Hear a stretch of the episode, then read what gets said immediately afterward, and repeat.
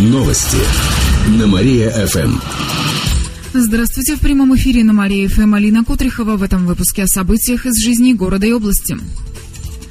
Алкоголь удалят от садиков, больниц и школ. Сейчас продажа спиртного разрешена на расстоянии 15 метров от них. Накануне на заседании областного правительства пришли к выводу, что этого недостаточно. К примеру, в регионах Приволжья алкоголь удален как минимум на 50 метров. Генерал Сергей Солодовников обрушился с критикой на муниципалитеты. Это что такое? Вы что, детский садик, любое значит, общественное заведение через 15 метров может поставить палатку продавать его пивом. А полиция будет, значит, с этим бороться. Я вас всех предупреждаю. Будете за это отвечать. Будем ловить и сажать тех, кто не понимает этой политики. Для решения проблемы создадут комиссию, в нее войдут контрольные органы, чиновники и полицейские. Они определят, на какое расстояние удалить точки продажи спиртного. До конца декабря Департамент развития предпринимательства представит план по их проверке. В пресс-центре правительства отмечают, что 40% всех преступлений совершаются в состоянии алкогольного опьянения, в большинстве случаев возле питейных заведений. Дефицит областного бюджета в этом году может вырасти. Накануне областное правительство внесло в Заксобрание законопроект. Он предполагает увеличение дефицита бюджета более чем на полтора миллиарда рублей.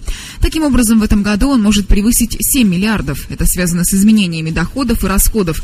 Доходная часть уменьшится более чем на 2 миллиарда рублей, так как налог на прибыль в этом году сократился на 40%, потому что организации зарабатывают меньше.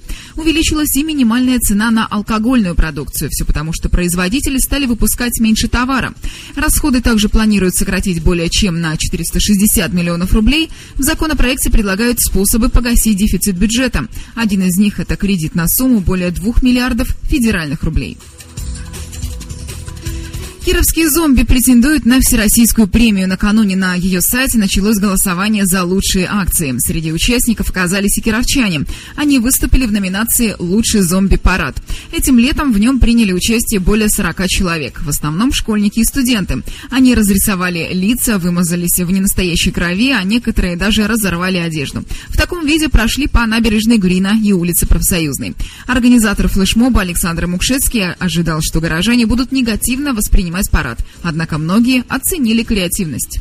Дети нас не боялись, наоборот, дети бежали за нами, фотографировались с нами. Проезжали мимо машины, они нам сигналили.